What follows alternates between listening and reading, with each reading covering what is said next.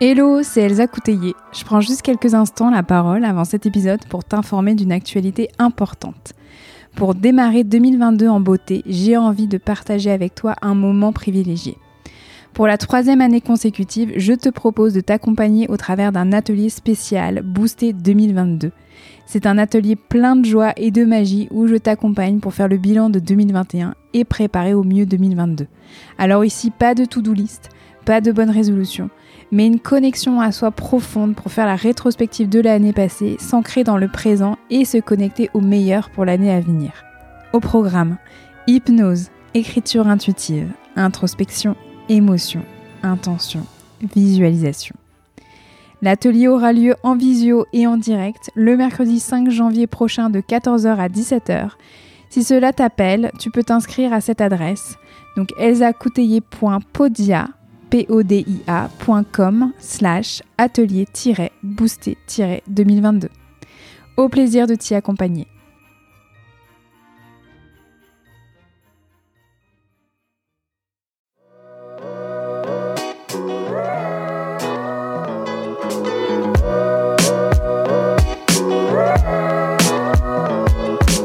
Bienvenue dans le podcast Accompagnante, le podcast des expertes de l'accompagnement et du changement. Je m'appelle Elsa Couteillé et je suis moi-même une accompagnante, une hypno, une hypnologue, praticienne en hypnose. Dans le podcast Accompagnante, vous trouverez un premier format d'épisode consacré totalement aux interviews d'expertes de l'accompagnement inspirantes. Je leur ai tendu un micro et je suis revenue avec elles sur leur pratique, leur parcours, leur vie, leur formation et surtout ce qui les a amenées à être les accompagnantes qu'elles sont aujourd'hui. L'idée, c'est de faire entendre les voix d'expertes, de l'accompagnement et du changement pour qu'elles puissent à votre tour vous inspirer pour créer la pratique et la vie qui vous ressemblent. Dans Accompagnante, vous trouverez aussi un deuxième format où je prends la parole en solo pour revenir sur des thématiques plus précises concernant l'accompagnement, l'hypnose et le fait de devenir accompagnante justement et de construire son activité et sa pratique. Pour ne manquer aucun épisode d'accompagnante, je vous invite à vous abonner sur votre application de podcast préférée. Allez, c'est parti pour un nouvel épisode. Je vous souhaite une très belle écoute.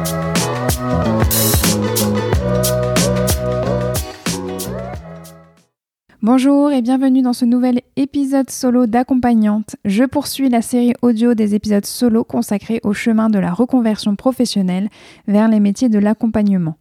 Pour information, l'épisode d'aujourd'hui prend la suite directe du précédent épisode solo, C'est quoi une école d'hypnose comme l'Arche, qui était consacré donc à l'Arche, l'Académie pour la recherche et la connaissance en hypnose ericksonienne, l'école où je me suis formée.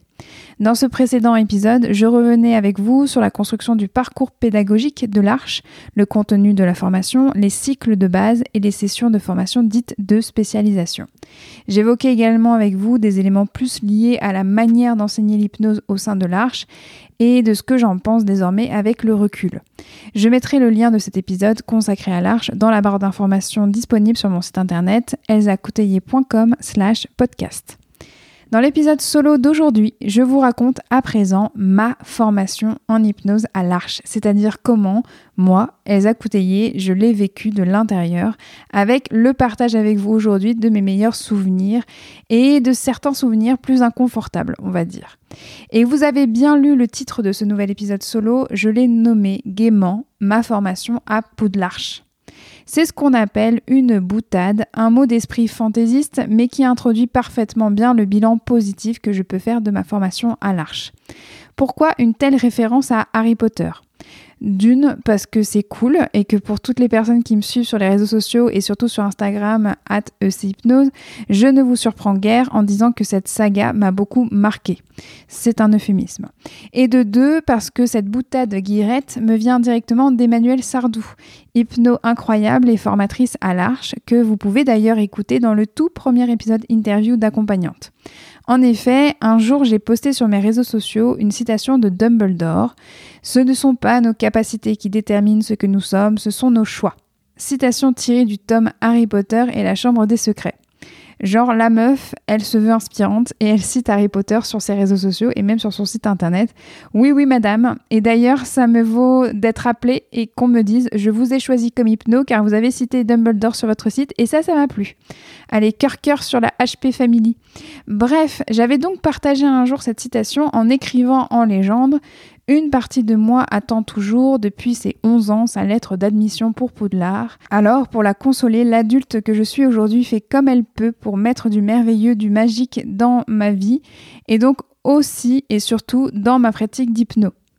Et Emmanuel Sardou a commenté cette publication en disant En même temps, point de suspension, t'as fait Poudlarche, non? Avec un petit emoji wink wink clin d'œil. Et là, ça fait Ah dans ma tête. Mais oui, c'était ça, j'ai fait Poudlarche. Donc je vous propose aujourd'hui une sorte de voyage dans le temps magique, direction le passé, au travers de plusieurs anecdotes qui vont vous immerger sur comment s'est passée ma formation d'hypno pour moi. Cela a été un peu dur justement de conscientiser à nouveau tous les souvenirs que j'ai pu avoir de toute ma période de formation à l'Arche et surtout le plus dur ça a été ensuite de faire un choix. Pour information, vous allez entendre des anecdotes qui sont liées plutôt à mon cycle 1 plus qu'à mon cycle 2 car celui-ci est toujours en cours puisque je suis actuellement toujours en train d'être formée à l'Arche et donc de suivre les modules de psychopathologie et de neurosciences. Mais il y aura tout de même deux trois anecdotes sur ma formation en hypnose conversationnelle et en hypnoclown qui pour l'une fait partie du cycle 2 et pour l'autre est plutôt liée en fait à de la spécialisation. Pour les personnes qui ne comprennent pas les termes que je viens de mentionner comme cycle 1, cycle 2, je vous invite à stopper cet épisode et à aller écouter d'abord l'épisode solo précédent qui se nomme donc C'est quoi une école d'hypnose comme l'Arche? Vous allez voir, ce sera beaucoup plus simple à suivre pour vous. En outre, je serai ravie de lire ou d'entendre vos anecdotes à vous sur vos formations d'accompagnante, que cela soit en hypnose ou pas du tout, et que cela soit vos meilleurs souvenirs ou vos moins bons. Pour me les partager, vous pouvez m'écrire directement à hypnose@elsacouteiller.com ou m'envoyer un message vocal sur mon compte Instagram @echypnose. Et c'est parti à présent pour le voyage dans le temps, direction le passé. Mettez vos ceintures et vous, c'est parti.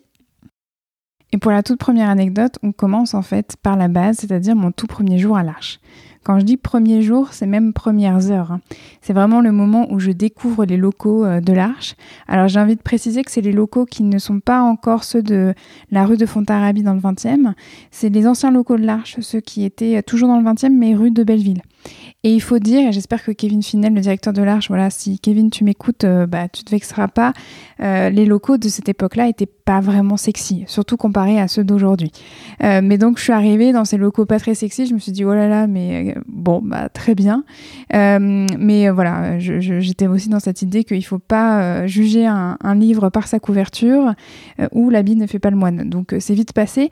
Par contre, il y a un truc qui est pas passé tout de suite, c'est un sentiment bizarre, un peu régressé de retour à l'école parce que bah, je suis arrivée, on m'a fait signer une feuille de présence, on m'a donné un livret, on m'a dit de m'asseoir, et que déjà, en fait, quand, je suis arrivée, bah, il y avait déjà des groupes qui avaient l'air de se connaître, qui papotaient déjà, des gens qui avaient comme euh, une forme d'habitude, et je me suis dit, ouais, mais attends, mais c'est quoi ça? Comme si j'avais un peu loupé le premier jour de l'école et qu'il y avait déjà des gens qui avaient de l'avance sur moi. Et euh, voilà, donc vraiment un sentiment pas très confortable, on va dire. Jusqu'au discours d'accueil de Kevin Finel, justement, euh, où là j'ai eu un sentiment incroyable de euh, soulagement, où il y a vraiment tout mon corps, et j'avais dire vraiment toute, euh, voilà, tout, tout, ouais, tout moi, tout mon esprit, toute mon identité. voilà, il y, a eu comme une harmonie intérieure où il y a vraiment ce sentiment de c'est bon, je crois que c'est bon, on est à la maison, quoi. Alors, je comprenais pas tout, et même les, les jours d'après, j'ai pas vraiment tout compris. Et euh, je sentais qu'il y avait encore un long chemin à faire, mais vraiment ce sentiment-là, il m'a jamais lâché, et même encore aujourd'hui, c'est le cas. Mais c'est vraiment un sentiment de euh, yatta. Euh, alors yatta, c'est une expression en japonais qui veut dire ouais c'est bon, c'est fait, j'ai réussi quoi, c'est ça y est, c'est validé quoi. voilà, c'est cette, cette notion voilà, c'est bon, ça y est, j'ai trouvé mon chemin quoi. La deuxième anecdote que j'ai envie de partager avec vous, c'est un souvenir qui rejoint ce sentiment de bah ok, je comprends pas tout et j'ai encore un long chemin à faire parce que c'est euh, une pause à café à l'Arche. Bah, voilà, il y a souvent euh, au minimum euh, une pause de matin, une pause d'après-midi ou voilà, pause pipi, bah, café, gâteau, gâteau, très très important les gâteaux. mais en gros, voilà, moment où un peu on, souffle, on, échange, voilà, euh, comment on a vécu euh, les derniers exercices, comment on a ressenti la démo, euh, où est-ce qu'on en est. Et justement, c'était, je crois que c'était le premier jour ou même le deuxième, enfin très très proche du tout début en fait de mes premiers pas en fait à l'Arche, où je discute justement à une pause café avec un stagiaire qui est en retour. Alors, euh, pour les personnes qui n'auraient pas écouté l'épisode justement euh, consacré en fait à l'Arche, ce qu'on appelle les personnes en retour, c'est des personnes qui ont déjà été certifiées euh, par l'Arche, mais qui refont pour la deuxième fois gratuitement tous les modules de la formation. C'est comme une énorme piqûre de rappel qui est mise à disposition de l'Arche puisque ça fait partie vraiment de la politique de l'Arche, d'offrir gratuitement la possibilité de refaire dans son intégralité la formation. Et donc là, ce stagiaire-là, bah, c'était son, retour. Et on discute. Euh, et, là, j'entends en fait euh, qu'il commence à me raconter un peu euh, ce que je vais pouvoir découvrir sur les autres semaines. Et il me fait une bande-annonce de dingue. Il me dit non, mais je t'en dis pas trop. De toute façon, tu vas voir à ton rythme, tu vas découvrir ça. Mais en gros, il me racontait qu'en hypnose, en état d'éveil de conscience, il y avait des mouvements qui pouvaient être faits de manière assez inconsciente, comme des mouvements automatiques, des mains qui lévitent, de ce qu'on appelle aussi le signaling, c'est-à-dire des doigts qui bougent eux-mêmes pour soit dire oui ou soit dire non. Voilà, il commence à raconter ça de manière absolument normale. Genre, voilà, c'est la norme. Et je me prends en pleine figure, ouais, la norme du monde de l'hypnose. L'habituel dans les séances euh, d'hypnose. Et là, je me dis intérieurement, mais what the fuck, quoi. Genre, je me dis vraiment, mais qu'est-ce qui se passe? Où est-ce que je suis? Des doigts qui bougent tout seuls pour dire oui et pour dire non, mais à quoi ça sert des doigts en fait euh, qui bougent tout seuls pour dire oui et pour dire non. Et puis euh, des, lévitations de main qu'est-ce que ça veut dire? Moi quand, quand il me parlait de lévitation de main je je voyais euh, le mec sur son tapis volant qui était en train de léviter en fait de lui-même des mouvements du corps qui étaient liés en fait plus ou moins à l'inconscient. Voilà. Donc j'étais vraiment en train de découvrir un monde complètement nouveau et en train de me dire mais qu'est-ce qui va se passer quoi? Cette bande-annonce, vraiment, elle, est gravée en fait en moi dans le sens où il y avait un truc qui me disait oh, mais ça a l'air génial, mais meuf, ça y est, en fait, t'es là, c'est la magie, en fait, ça y est, c'est vraiment ça, c'est Poudlarge, quoi. C'est oh, ça y est, quoi, tu as eu ton invitation, tu n'es pas une moldue. Et en même temps, un truc en moi qui fait Ah non, mais ça a l'air complètement taré leur truc. Je crois que je suis tombée dans une secte. voilà, c'était vraiment euh, cette ambivalence de sentiments. Et ça, c'était autour d'un voilà, thé pour moi et d'un café pour lui, en train de manger des, des, des petits cookies, quoi. Et, euh, et voilà, et on, et on, reprenait cinq minutes après, et j'étais en train de me dire, ouais, putain, mais ouais, y a, là, il y a un long chemin à faire, mais, mais ça va être un putain de chemin, quoi. Et ça va être super cool. Voilà, ça, c'est vraiment le deuxième truc que j'avais envie de partager avec vous. Et il y a un souvenir maintenant que j'ai envie de vous partager, c'est mon premier souvenir de la mise en pratique. Alors c'est je ne sais pas si concrètement c'est la première fois où j'ai vraiment accompagné avec l'hypnose, mais ça reste quand même pour moi euh, gravé comme ça. C'est pour moi la première fois où vraiment j'ai co-créé avec la personne qui était accompagnée, donc le sujet, euh, vraiment un état décalé de conscience. Et ça passe par l'induction, par souvenir hypnotique. C'est l'une des inductions, l'une des mises en transe, on va dire, qui euh, est présentée lors des tout premiers jours du technicien 1 à l'Arche. Et vraiment, ce moment-là, il était hyper chouette, que ce soit pour la personne que j'accompagnais ou pour moi, parce qu'on a vraiment senti toutes les deux, OK, qu'est-ce qu'on commençait vraiment à créer, à arriver à ressentir. Quand je dis créer, c'est moi à la guider, mais elle aussi à créer, à se laisser en fait aller euh, dans cette expérience de l'état décalé d'hypnose. Donc voilà, c'était hyper intéressant, c'était hyper fort, hyper émouvant. Et en plus, euh, le souvenir hypnotique, ça a quelque chose qui est... Euh, qui est très lié à, ce qu'on pourrait en fait faire au quotidien, euh, qui est très proche de, de, nos habitudes. C'est-à-dire que quand on se remémore quelque chose d'intense ou de fort, quelque chose qui était marquant pour nous, bien sûr le mieux c'est positivement, hein, ça vient déjà euh, nous faire rencontrer ce ici maintenant et ce fameux ailleurs, ce fameux ailleurs où on est dans cette euh, découverte d'un truc qui n'est pas là, mais qui pour une certaine part de nous, pour une certaine facette de nous, est là comme une forme de réalité. Et là, pour elle, c'était euh, tout, tout ce qu'elle avait vécu à sa pause déjeuner, où elle avait vraiment profité du soleil parce que c'était une super belle journée en fait ensoleillée. Elle s'était, elle s'était mise en fait sur des marches, je crois, euh, d'une, d'une église ou d'une mairie, je ne sais plus exactement. Mais en gros, elle avait pris un bain de soleil. Et toute l'induction, ça avait été en fait cette connexion avec le soleil, avec la chaleur, et euh, vraiment cette position du corps qui était allongé, qui était en train de se laisser en fait nourrir, se laisser en fait complètement immerger par la lumière. Et je voyais en fait vraiment son corps se détendre et se s'imbiber, se, saouler, mais dans, un, dans voilà quelque chose de saoul mais positif de ce soleil. Et c'était hyper beau. Et là, je crois que je suis tombée amoureuse de l'hypnose quoi à ce moment-là. Et à présent, j'ai envie de vous parler d'un autre jalon hyper important qui est arrivé assez vite aussi euh, dans mes premiers pas à l'Arche. C'est le jour où j'ai compris la synchro.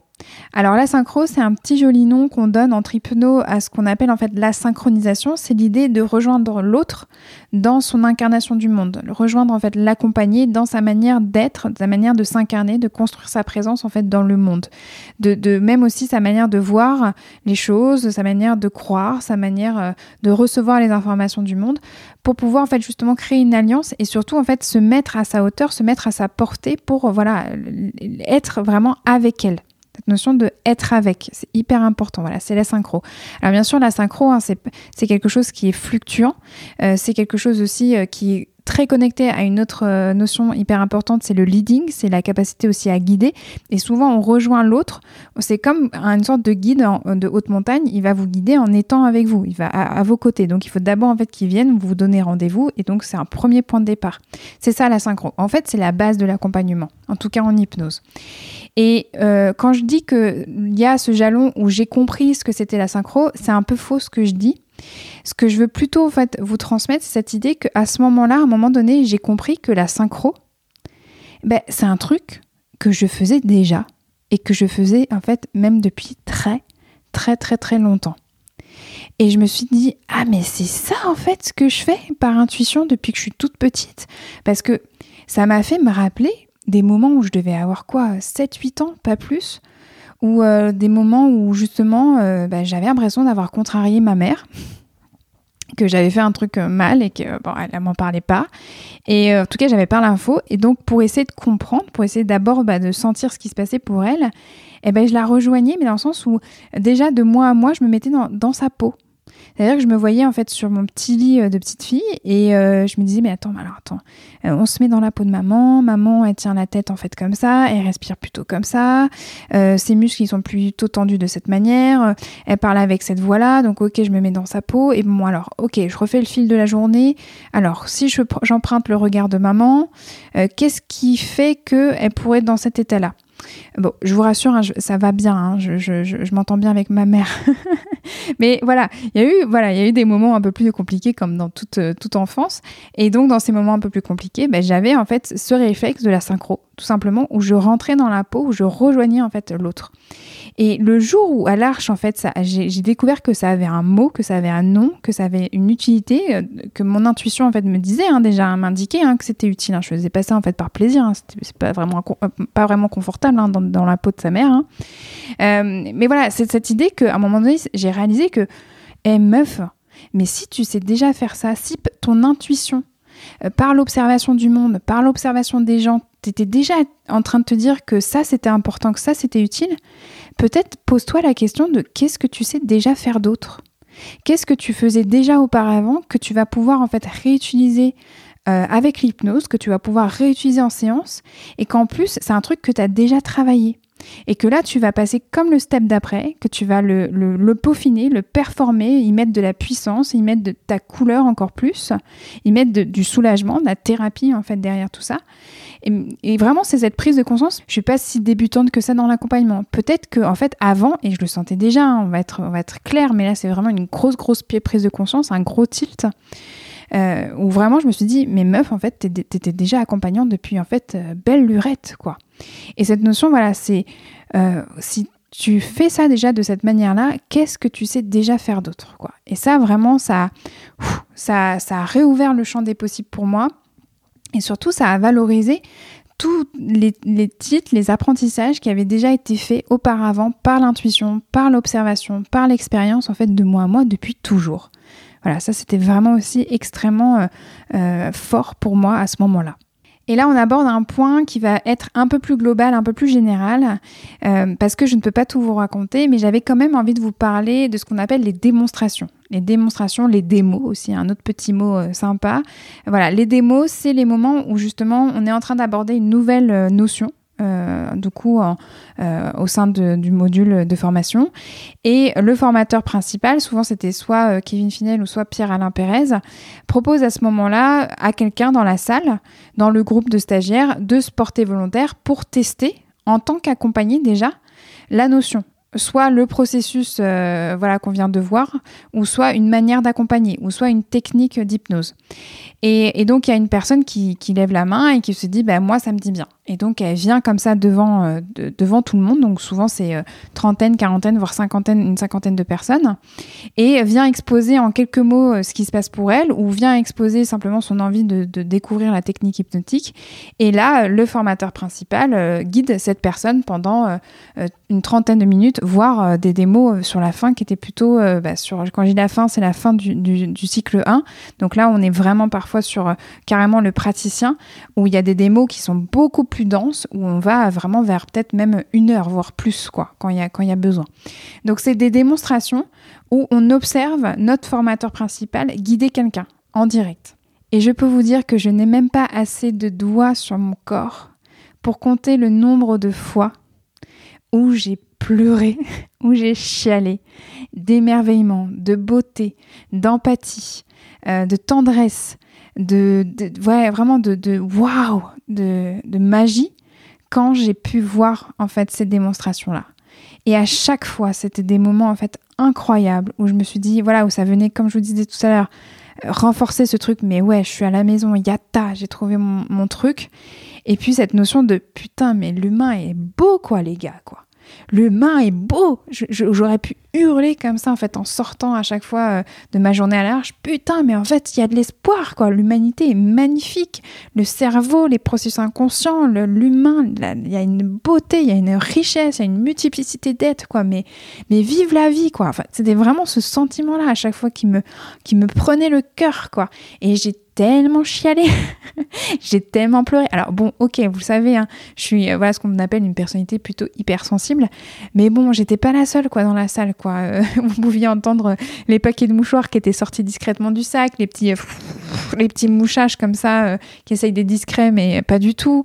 voilà les larmes qui coulent sur votre voisin d'à côté, les respirations qui, qui allaitent parce que les gens vivaient en fait ce truc-là avec la personne et, et on découvre en fait le pouvoir de la résilience, la beauté, de, voilà, comme je disais, de, l'humain, quoi, dans, sa capacité à se métamorphoser, à se transformer. Et puis aussi les, des expériences où, on voit la richesse de l'imaginaire, la richesse de l'oralité, aussi de l'accompagnement en fait par la voix, donc toute la puissance de la voix, de la communication verbale, de la communication non verbale. Enfin bon, c'était, juste des, démonstrations à chaque fois incroyables, quoi. Et je, sais, mon compagnon me dit, ah tiens, tu vas faire un épisode sur comment tu as vécu à l'Arche, ben, tu peux lui dire que le nombre de fois où tu es rentré euh, euh, de, l'école euh, avec les yeux bouffis de fatigue parce que c'est hyper intense, mais aussi bouffi par les larmes, mais en même temps avec un sourire et des étoiles dans les yeux, bah il y en a eu plein de fois en fait justement. Donc voilà, c'est vraiment voilà ce point un peu plus général voilà pour vous dire que c'est aussi une immersion totale dans, vous êtes au cœur de, l'art de, de l'accompagnement et de l'art hypnotique et de l'art même humain quoi. C'est cette, cette capacité à se créer la création de soi par soi quoi. Et franchement c'est c'est l'un des trucs les plus beaux au monde, quoi, je crois. Et, je me rappelle, en fait, une des toutes premières démos euh, à l'Arche où je me suis fait surprendre d'émerveillement, où je me suis fait surprendre d'émotion. Je m'y attendais pas du tout. Parce que j'étais en train de me dire, ok, euh, ça a l'air hyper cool, mais en même temps, je crois que je suis un peu dans une secte. Euh, c'est un peu chelou tout ça, mais ça a l'air quand même super intéressant. Et j'ai l'impression d'être hyper connectée à tout ça. J'étais là-dedans et puis à un moment donné, je me rappellerai toujours de cette démo euh, sur ce qu'on appelle en fait les sous-modalités. C'est une manière d'accompagner justement euh, les personnes par rapport à une émotion, une sensation, un truc qui serait présent en fait dans leur corps euh, et de les accompagner justement sur la transition émotionnelle par rapport à cette émotion-là. Donc voilà, je ressens une émotion qui est pas très cool, par exemple cette fameuse boule dans la gorge qui qui, qui, vraiment assèche et, et, dure et crée une tension incroyable là, dans, vraiment dans la gorge. Bah, cette émotion, on pourrait la travailler en lui disant, euh, voilà, en vous proposant d'imaginer euh, bah, à quoi ressemble cette émotion. Bah, ok, c'est une boule, mais elle est comment? Quelle couleur Quelle matière Quelle densité? Ça c'est un travail en sous-modalité. Et justement sur cette notion-là, je me rappelle en fait de Kevin qui propose à quelqu'un, est-ce qu'il y a quelqu'un là dans la salle qui a une émotion pas vraiment super confortable quoi? Et il y a quelqu'un qui, avait levé, la main en disant, bah moi j'en ai une sacrée quand même là depuis ce matin quoi. Et euh, Kevin, nonchalamment, lui demande euh, ben viens, viens, on va travailler avec ton émotion. Est-ce que tu veux, tu veux bien me la décrire? Donc la personne lui décrit comme ça. Et puis euh, lui dit ouais, ça serait intéressant que tu essayes d'imaginer déjà à l'extérieur de toi pour que tu puisses déjà en fait mieux me la décrire. Donc la personne imagine ça. Et puis tiens, ça serait marrant que tu la tiennes dans ta main. Qu'est-ce que ça fait que tu la tiennes dans ta main? Ok, donc il accompagne encore plus là-dessus. Et puis d'un coup, il lui dit ouais, ça, ça dit que tu me la prêtes? Vas-y, lance-la moi. Et puis hop, la personne, elle, lui lance quoi, son émotion. Enfin, le délire quoi, quand même. Hein. Euh, moi, je suis dans mes tout premiers pas d'hypno quoi. Je n'ai pas l'habitude encore de tout ça quoi. Et, euh, et hop, Kevin, il la rattrape. il a maintenant euh, l'émotion de la personne dans les mains. Et il demande à la personne qu'est-ce que ça fait, qu'est-ce que ça te fait déjà là, maintenant que tu es à 3 mètres de ton émotion, qu'est-ce que ça change pour toi? Et ça se voit de l'extérieur. La meuf, elle est beaucoup plus légère. Et déjà, elle a l'impression qu'elle a retrouvé son sourire. Euh, elle a à nouveau la patate et tout. Elle dit, ah bah déjà, ça change, c'est cool, quoi. Il dit, ok, mais on va pas s'arrêter là. Viens, viens, on commence en fait à, à la transformer. Viens, on commence à, à faire en sorte que qu'elle devienne déjà beaucoup moins inconfortable. Et là, il commence à l'amener sur, ok, euh, à la place de cette couleur, euh, je sais pas, marronasse dégueulasse, tu voudrais quoi? Ah bah, Je sais pas, un rose paillette. Ok, bah vas-y, on met de la rose paillette. Et, à, euh, la place de ce truc tout mou, tout visqueux, qu'est-ce que tu voudrais? Ah ben comme un nuage, un truc hyper léger. Ok, et à la place que, à la place que ça tourne voilà, dans, dans ce sens-là, ah ben ça serait bien que ça tourne dans l'autre sens, et puis encore plus doucement, quoi. Et puis tous les deux, ils peaufinent, quoi c'est vraiment, voilà, ils étaient tous les deux en train de construire une sorte de recette de cuisine des émotions, un peu dans ce délire de alors attendez, je vais vous préparer un sentiment de légèreté incroyable, mais vous allez m'en dire des nouvelles, ça va être le top du top, quoi. Vraiment, ils sont en train de faire ça, tous les deux, vraiment en harmonie. Et là, je sens l'émotion qui monte en moi quand ils sont en fait en train à la toute fin et qu'elle, elle dit oh, c'est bon, maintenant je, veux bien la récupérer et je veux l'intégrer en fait à l'intérieur de moi et je sens que ça va être super chouette. Et, il l'accompagne et d'un coup, elle ferme les yeux et elle, se connecte à ce truc hyper beau, hyper doux, tout ça. Oh, mais l'émotion de dingue, les meufs. Franchement, c'était, c'était fou. C'était fou. Euh, voilà, c'est, j'en ai encore des frissons là aujourd'hui quand je vous en parle parce que c'est, vraiment la, pure création de soi par soi et je pense que c'est l'un des trucs les plus beaux, les plus magiques en fait du monde. Et, vraiment, voilà, ça c'est vraiment une démo qui, me reste parce que non seulement c'était chouette cette complicité-là à avoir, mais en plus c'est ça, c'est l'émerveillement. Là, je me prenais en pleine figure, euh, ouais, une claque euh, d'émerveillement. Donc voilà, il y a cette démo-là. Mais euh, il y en a eu tellement d'autres. Il y en a, y en avait. Elles étaient vraiment hyper denses émotionnellement, quoi. Quand, quand vous voyez des personnes, des, des, camarades, que soit des personnes que vous connaissez de plus en plus, ou soit des personnes que vous, avec qui vous n'avez pas encore échangé, mais que vous voyez quand même évoluer depuis quelques jours. Et puis là, la personne, elle, se propose en tant que volontaire pour travailler sur un truc qui est vraiment pas cool pour elle, et elle se dit que c'est important, tellement important qu'elle est prête en fait à le travailler devant euh, une quarantaine de personnes. Et c'est pas grave. Et elle monte sur le tabouret, elle vous regarde, elle commence à raconter son truc. Alors pas forcément dans tous les détails, parce que voilà, il y a il faut être pudique là-dedans. Mais quand même, on, comprend, on comprend certaines choses et on sent qu'il y a l'émotion qui monte et puis il y a cette traversée émotionnelle et puis il y a la transformation, la création de soi par soi et ces formateurs qui arrivent à faire un travail formidable justement en, voilà, en, une trentaine de minutes, voire une heure pour la personne et on sait que ça va quand même bouger des choses pour elle et que même quand on en parle avec cette personne à la sortie hein, de, de, la démo, bah, touche pas le sol, hein, tellement, tellement cet effort pour elle, quoi, tout simplement.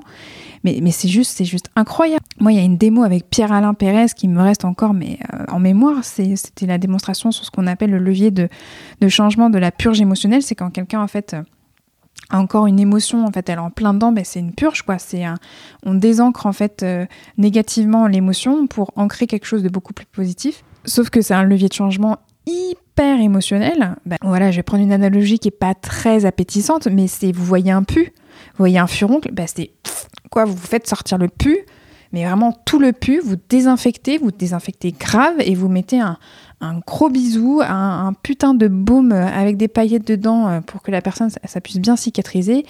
Et puis voilà, quoi, c'est cette idée, voilà, on, extrait le truc, on désinfecte et on met un baume d'amour, quoi, dessus, quoi. Et, euh, et, voilà, moi, je me rappelle toujours de, de, ce moment où il y a Pierre-Alain, en fait, qui commence à préparer la personne. Elle, la première étape, en fait, c'est connexion à vraiment euh, euh, plein de couches de super émotions, de super sentiments, de ah ouais, là, je kiffe, la personne, elle est presque en train de planer de bonheur, quoi, tellement c'est cool. Mais sauf que vous préparez en fait de la puissance positive, on va dire, pour la, pour la mettre en fait sur le pu, quoi. C'est vous préparez en fait finalement le baume à paillettes, là, le truc plein d'amour avec le bisou magique. C'est un truc puissance 1000 de positif. Et puis ça, quand c'est bien, bien, bien en température, eh ben pam, quoi, vous le balancez sur le pu pour faire sortir le truc. Moi, souvent, je prends, je prends l'analogie d'un. Bon, je vais revenir à Harry Potter, hein, la base. Euh, mais vous savez, quand, Harry Potter apprend euh, bah, le expecto patronum, il crée son patronus. Il crée son patronus pour faire partir les détraqueurs. Mais le patronus, il se connecte à un souvenir très, très, très, très heureux pour faire partir la noirceur. Et ben, c'est exactement ça. Et donc Pierre Alain, il est en train de préparer le patronus en fait de la personne, l'ancrage hyper positif. Et mais sauf que c'est, faut le dire, la personne quand elle est en train de planer comme ça avec son patronus, elle a pas du tout envie d'aller vers le pu. Mais sauf qu'il faut là avoir une synchro de dingue et surtout un leading de dingue pour lui dire meuf, c'est maintenant quoi. Lance ton putain d'expecto euh, patronum et vas-y quoi. Et là, il le dit d'une manière genre et c'est maintenant et c'est et c'est et t'y vas maintenant quoi. Et là, la nana, elle a hurler un nom, mais un nom genre non, mais déchirant. Et elle y est quand même y allée, elle est, elle est quand même descendue dans son truc et c'était mais juste ouf quoi. Elle a été une vraie warrior. Et vous voyez la nana en train de traverser une des pires émotions de sa vie. Et elle y arrive. Et franchement, quand vous voyez ça, il n'y a pas de retour en arrière quelque part. Vous êtes persuadé à tout jamais de la force de la résilience, de la force de l'humain dans sa capacité à se réparer, à se guérir, à avancer. C'est vraiment là, vraiment, c'était ce genre de démo qu'on avait tous les jours, en fait, à l'arche. Et, c'est d'une puissance absolue pour la suite, pour la construction de, de votre identité en tant qu'accompagnante, de votre pratique. C'est là où, franchement, en fait, vous, vous, vous avez l'inspiration. Vous avez vraiment cette notion de OK, c'est ça mon chemin, c'est ça ma direction. Et, ça touche à, de la grâce, ça touche à de la beauté, ça touche à de l'émotion, ça touche à de l'émerveillement. Ça touche à de la pureté, ça touche aussi aux ombres, aux noirceurs. Et, et c'est cette notion aussi que bah, il n'y a pas de lumière sans ombre. Et que quelque part, les ombres, elles sont là aussi pour répondre à un besoin. Donc tout ça, en fait, vous l'apprenez ici. Vous l'apprenez dans les démos, tout ça en observant, en vivant le truc avec la personne qui est accompagnée et en vivant aussi avec le formateur, parce que vous êtes dans cette double projection de OK, comment je me serais sentie en tant qu'accompagnée là-dessus, et puis comment je me serais sentie en tant qu'accompagnante là-dessus. Vous êtes en fait dans cette double projection. Et puis après, il y a un Pierre Alain Pérez qui claque des mains, qui dit Allez, maintenant, c'est à vous. et là, il y a tout le, monde, tout le monde qui se regarde dans la salle et qui fait Ah non, mais moi, je sais pas faire ça en fait. Et en plus, j'ai rien compris. Et puis, si je peux me permettre, là, la démo, ça respecte pas trop les étapes qui sont marquées dans le livret, quoi. là, si je peux me permettre, la démo, elle est partie complètement ailleurs pour les besoins thérapeutiques de la personne qui était accompagnée. Mais voilà, c'était tout ça, en fait, qui était en train d'être vécu, en fait, sur ces démos-là. Et c'était hyper chouette, c'était hyper beau. Et pour continuer sur la thématique de la beauté, il y a un exercice, moi, qui m'a ravagé, mais qui m'a ravagé la gueule. Dans le sens où euh, je crois que j'ai pleuré, mais comme jamais, sur cet exercice-là. Euh, alors, non pas de souffrance, euh, non, non, c'est plutôt de. Ouais, c'est une beauté insoutenable. Une. une comment dire Quand, c'est trop fort, quoi, qu'il y a tellement de choses qui vous touchent que vous, vous en pouvez plus et que ça devait sortir. Et sur cet exercice, les formateurs vous demandent de vous mettre par deux, donc de travailler par paire et vous demande de tendre la main à la personne. Donc vous avez votre main, alors que ce soit la main gauche ou la main droite, qui est euh, tendue vers la personne, paume vers le ciel. Et la main de la personne en face de vous n'est pas en fait encore levée. La personne en face de vous doit lever la main, doit prendre votre main au moment où elle se sent touchée par ce que vous lui transmettez. Parce que l'exercice, c'est de dire à la personne tout ce que vous voyez de beau chez elle. mais vraiment tout ce que vous voyez de beau, de magnifique, de touchant chez elle. Et le moment où elle est touchée, le moment où vous touchez vraiment un truc hyper important pour elle, elle vous tend la main. Elle vous dit, ok, là, là, là, tu m'as touché, là, tu m'as eu quelque part, là, vraiment, ça me parle, là, ça m'émeut, là, ça me touche profondément. Et moi, je l'ai vécu donc deux fois cet exercice, une fois lors de mon premier passage et une deuxième fois euh, dans mon retour, justement. Et la toute première fois où j'ai découvert cet exercice, euh, c'est moi qui ai parlé en premier. Et donc je tendais ma main euh, vers cette personne. Cette personne s'appelle, enfin j'allais dire, s'appelle, s'appelait en fait malheureusement Marilus puisqu'elle est décédée maintenant. Et, et j'avais, je crois que j'ai, je crois que j'ai pleuré au bout de même pas deux minutes d'exercice. Tellement à partir du moment où je me suis ouvert à l'idée que j'allais lui conter toute la beauté que je voyais chez elle, et eh ben en fait en moi tout mon corps a vibré beauté. Quoi. Je recevais toutes les informations, que ce soit son regard, euh, sa manière de, qu'elle avait de se toucher les cheveux, la manière dont elle avait de, la manière dont elle avait de me regarder, la manière dont elle avait de se tenir, de respirer. Euh, comment ses, vêtements en fait étaient posés sur elle, euh, la tranquillité aussi ou l'étonnement qui pouvait être lu sur, sur son expression de son visage. Bref, comme si tout mon corps avait vibré d'un coup sur bah, une ravageante beauté, quoi, toute la beauté de l'être, toute une beauté en fait euh, euh, quotidienne et en même temps tellement extraordinaire. En, quelques secondes, voilà, je me suis sentie complètement vrillée et je lui tendais ma main, j'étais en train de chialer, j'étais en train de, de pleurer toutes les larmes de mon corps en lui disant tout ce que je voyais de beau chez elle parce que c'est hyper inspirant cet exercice. Avec le recul, on se rend compte quand même que ça vient toucher quelque chose aussi euh, d'extraordinaire dans, cette, capacité à voir la beauté chez l'autre. Et ça, vous en aurez vraiment besoin euh, en séance. Quand justement la personne, elle est plus capable de voir ce qui est beau chez elle, vous êtes là en fait pour lui rappeler. Alors pas forcément en lui disant de cette manière-là, mais en l'incarnant en transmettant, en l'envoyant jusqu'à la personne justement de par la synchro que bah oui vous la rejoignez mais à un moment donné par ce fameux leading, cette capacité à la guider, vous allez de plus en plus lui faire sentir que dans votre champ, dans votre incarnation, vous envoyez tout ça. Et c'est souvent comme ça que les personnes commencent à, mettre à jour leur regard parce qu'elles sentent qu'il y a un truc en, en vous en tant qu'accompagnante que vous renvoyez. C'est marrant, c'est pas comme d'hab quoi.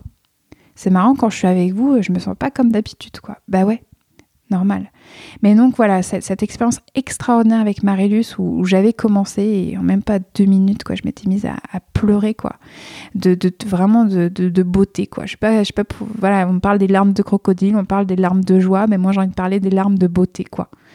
Euh, et d'émerveillement. Et, euh, et, puis après, elle m'avait donné sa main. Alors là, on avait pleuré toutes les deux euh, à n'en plus finir. C'est tombé quoi, le truc de dingue. Et puis après, ça a été son tour et elle me racontait en fait tout ce qu'elle voyait de beau chez moi. voilà, laisse tomber quoi. Voilà, chialade, chialade de, de, chialade de, de l'enfer, mais un enfer incroyablement doux incroyable l'enfer pour les hypersensibles j'ai envie de dire mais mais voilà quoi c'était c'était hyper beau hyper chouette et voilà, j'ai une pensée affectueuse pour, euh, pour Marilus qui n'est plus de ce monde aujourd'hui. Et là, on va arriver sur un point qui est hyper important que j'ai mis dans mes notes sous euh, l'expression les trucs what the fuck. C'est-à-dire toutes les expériences qui sont un peu inclassables, qui sont euh, bah, des expériences qui m'ont montré la richesse de l'accompagnement en hypnose, qui m'ont montré en fait la richesse de ce qui était faisable, de ce qui était possible dans le sens où bah, tout, tout est faisable, tout est possible.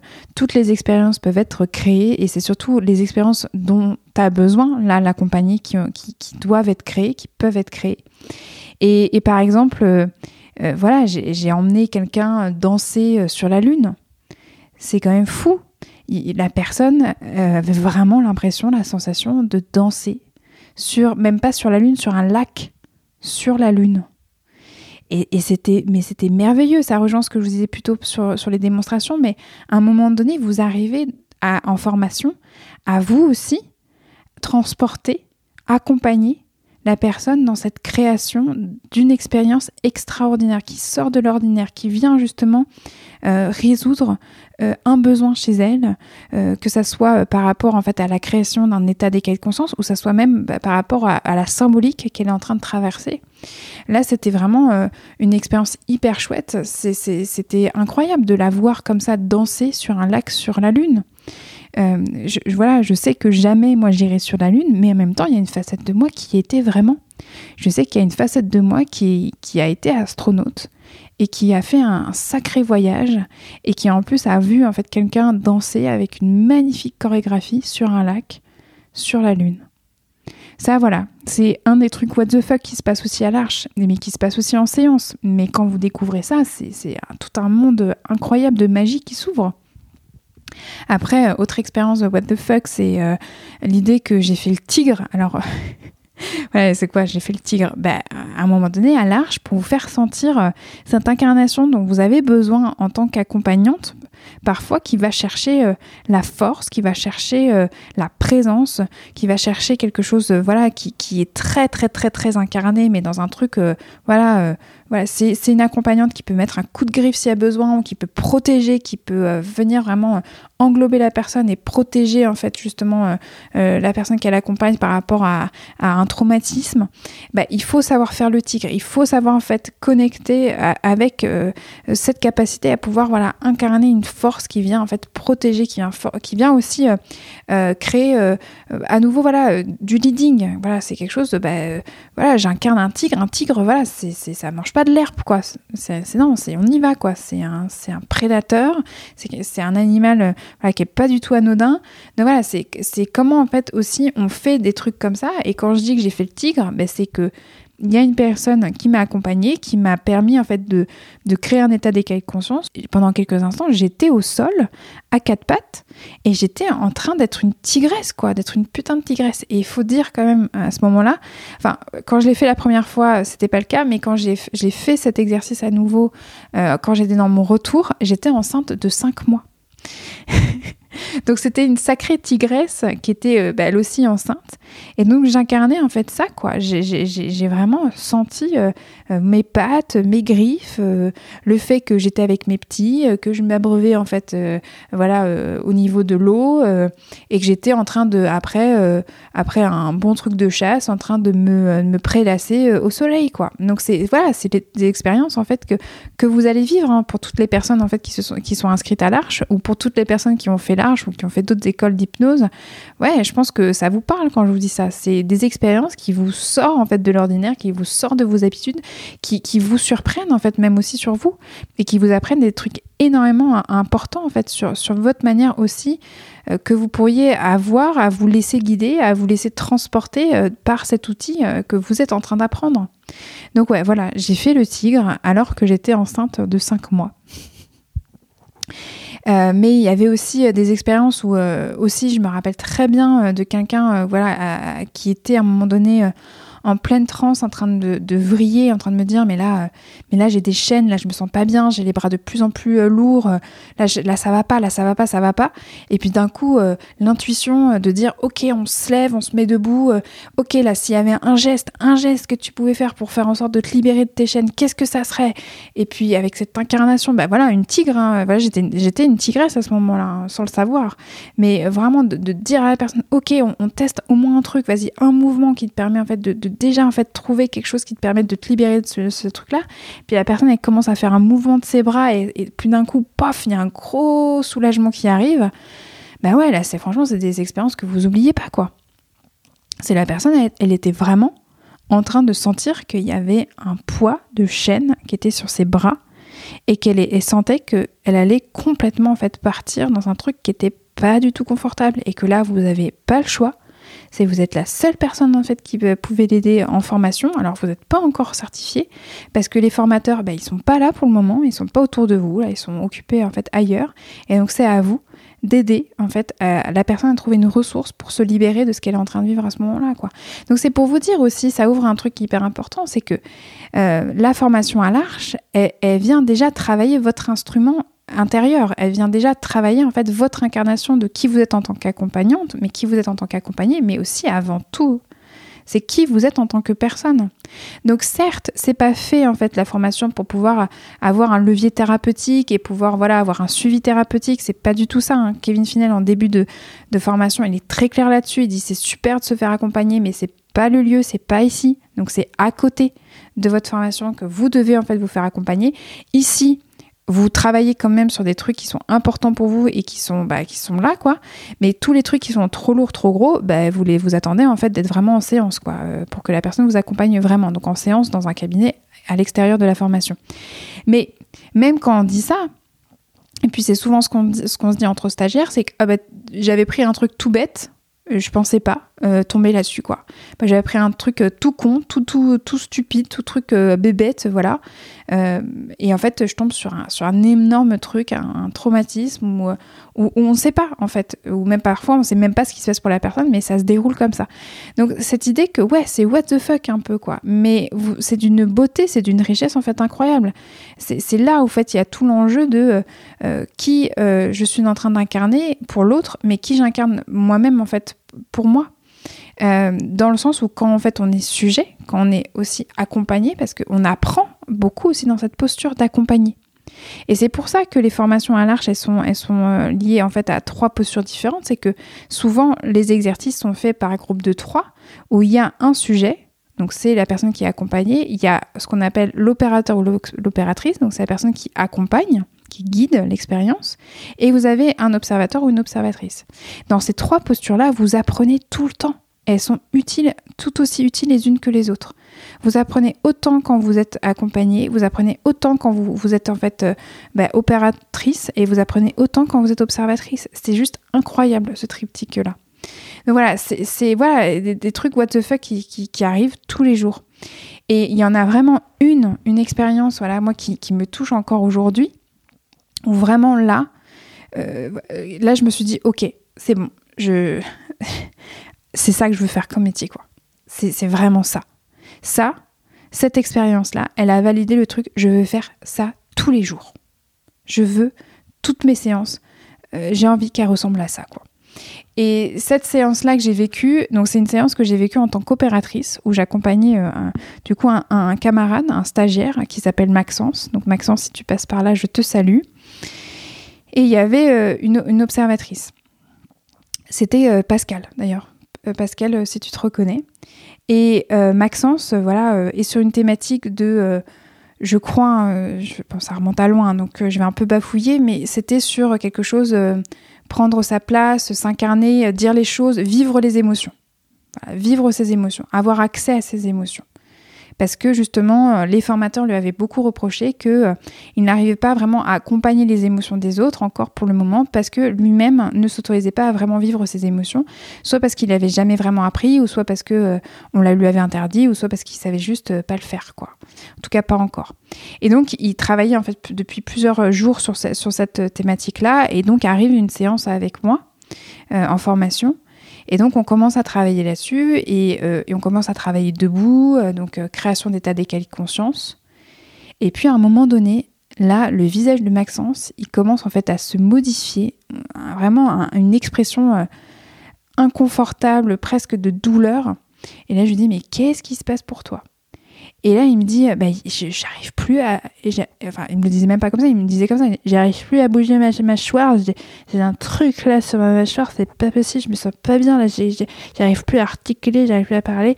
Et en fait, il est en train de me décrire qu'il avait comme en fait un, un, énorme poids sur tout son bas de visage qui venait figer finalement euh, toute sa mâchoire et qui euh, lui rendait euh, impossible euh, une communication plus claire que ça, et puis qui commençait, à sentir que la lourdeur descendait aussi dans les épaules, commençait à complètement l'anesthésier, et que ça commençait un peu à, partir en vrille, quoi. Et là, je sais que, pareil, en mode tigresse, j'y suis allée à fond et j'ai commencé à me dire, ok, qu'est-ce qu'on fait là à partir de ce moment-là? Comment en fait on, va pouvoir créer quelque chose en fait où tu vas pouvoir te libérer de ça? Et on commence à, à travailler en fait ensemble. Et là, il me dit, je crois que je crois qu'il faut que je crie. Donc il me dit comme ça, je crois que, je crois que il faut que je crie, j'ai envie de crier là, je sens qu'il y a un truc qui monte, il faut que ça sorte. Et je lui dis, bah vas-y, crie, vas-y. Et elle dit, non, mais il y a les autres, je peux pas, là, c'est pas possible. Et puis en même temps, ça, ça vient, ça vient. Je dis, mais vas-y, mais vas-y. Je commence à hurler, à hurler alors qu'on est dans une pièce où euh, vous avez, bah, je sais pas, une quinzaine de groupes autour de vous. Et, là, vraiment, vous êtes dans un truc où vous en foutez, quoi. Vous êtes avec l'autre, vous êtes en synchro, quoi. Euh, et, ouais, on est dans notre bulle. On est dans notre bulle, en fait, à trois, avec, euh, Maxence, avec Pascal et, moi, et on est à fond, quoi. Et là, Maxence, il commence à me dire, euh, je sais plus ce qu'il me dit, je crois qu'il me demande une confirmation, et je lui dis, mais on s'en fout des autres, on s'en fout des autres, mais vas-y, crie, quoi. Et là, il commence à se tordre de douleur et aller choper comme un truc, en fait, à l'intérieur de lui. Et il commence à crier mais un cri, mais laissez tomber quoi. J'avais jamais entendu en fait un cri pareil quoi. Enfin, vous allez me dire en fait, on pleure beaucoup à l'arche, on crie beaucoup, on rigole beaucoup, on danse aussi beaucoup. Voilà, c'est Nargis, hein. c'est une autre formatrice qui dit souvent euh, en hypnose, on, on chante, on danse, on pleure, on rit, on change. Enfin, elle le dit mieux que moi, mais en gros, c'est ça. Et c'est exactement ça. Et là, Maxence était en train d'expérimenter, en fait, le cri, vraiment l'expression d'un truc qui avait besoin de sortir, mais incroyable. Et puis, il finit à genoux. Et puis, en fait, il finit à genoux et dans un mouvement comme ça, où vraiment il a besoin de faire sortir son corps, faire sortir, en fait, le cri, parce qu'il ne faisait que hurler. Et en fait, là, j'avais pas bien vu, mais parce qu'il a eu des mouvements à un moment donné vraiment beaucoup plus brusques. Et là, j'avais pas euh, capté. Il y avait un banc qui était juste à côté. Et là, quand il se baisse hein, pour se mettre à genoux, pour encore plus crier, pour encore plus aller chercher l'ancrage en fait avec le sol, il se, il se cambre vers l'avant et il se prend le banc en plein nez, en plein pif. Paf quoi Et il tombe par terre quoi. Et là, je me dis, putain de merde, t'as pas du tout géré meuf. Et en même temps, il me dit, waouh, je sens que je me suis pris un truc là. Je dis, ouais, ouais, tu t'es pris le banc, quoi. Je lui dis, ça va? Il me dit, ouais. Et puis d'un coup, il dit, attends. Et puis il se remet dans le truc en deux secondes et il dit, ok, je continue. Et il continue, en fait, il se met dans la position, il continue, en fait, à avoir accès à son émotion. Enfin, enfin, il touche de près, en fait, euh, ce qu'il avait besoin de ressentir depuis euh, des jours et des jours. Et ça continue à sortir. Et puis d'un coup, en fait, je continue à le guider pour ben là qu'à un moment donné, ben voilà, on va aussi calmer le jeu. À un moment donné, c'est comme si en fait voilà, il y a un cri qui va pouvoir en fait se faire comme comme, comme une sorte de métamorphose où c'est un cri ok avant d'impuissance ou de douleur ou de souffrance. Je dis que sais-je, je sais pas ce qui se passe là pour toi. Mais ce cri-là, en fait, il va s'apaiser de plus en plus parce qu'à un moment donné, le truc qui avait besoin de sortir, le truc qui avait besoin de s'exprimer, ça sera bon, ça sera fait. Et à un moment donné, le cri va pouvoir en fait se modifier et venir en fait comme un cri de nourrisson. Comme quand en fait un, bébé prend sa première bouffée d'air quand il naît dans ce monde-là. Et ça va être un peu en fait ce que je te propose, une sorte de renaissance, quelque chose où tu vas prendre en fait ton, voilà, ta première bouffée d'air là, comme si tu étais en train de renaître. Et qu'il y, aurait un cri, un cri, mais un cri de nourrisson, un cri de bébé qui va comme, voilà, pouvoir être accueilli autrement. Et je veux dire, voilà, comme quand on dit un nourrisson, genre, c'est bon, je suis là je suis là, tout va bien. Et, voilà, ça c'était extrêmement beau, extrêmement fort. Et je me souviens que quand on était euh, en, plein dans, dans, voilà, dans, le, dans voilà, dans l'œil du cyclone de son émotion, qu'il criait tout ça, je sais, parce que je l'ai vu de mon, de, mon, de mon œil gauche, je me rappelle encore, il s'était mis sur la gauche, vraiment je l'ai vu en fait de mon coin d'œil gauche, j'ai vu Kevin, j'ai vu Kevin Finel rappliquer en mode euh, mais qu'est-ce qu'elle fout? Qu'est-ce qu'elle lui fait vivre? Qu'est-ce qui se passe? Et il s'était mis assis pour pas nous gêner, mais quand même pour surveiller ce qui était en train d'être fait. Et puis je le voyais du coin gauche au moment où justement bah, ça s'apaisait, où vraiment il était accompagné, voilà, Maxence était accompagné à bon port, son émotion était accompagnée en fait jusqu'au bout à bon port. Et je voyais Kevin qui était comme ça en train de hocher la tête, en mode avec une petite moue genre Ah ouais, bien, bien bien. Et là, je peux vous dire, là, c'est de la jouissance intérieure. Parce que c'est de la jouissance pour la personne, en fait, que vous accompagnez, parce que vous dites, putain, là, le truc qu'il a vécu, c'est un truc de ouf. Et je sens que ça va être hyper, en fait, important pour lui par la suite. Et c'est tout simplement magnifique et beau. Rien que de le voir, en fait, créer cette métamorphose, en fait, pour lui.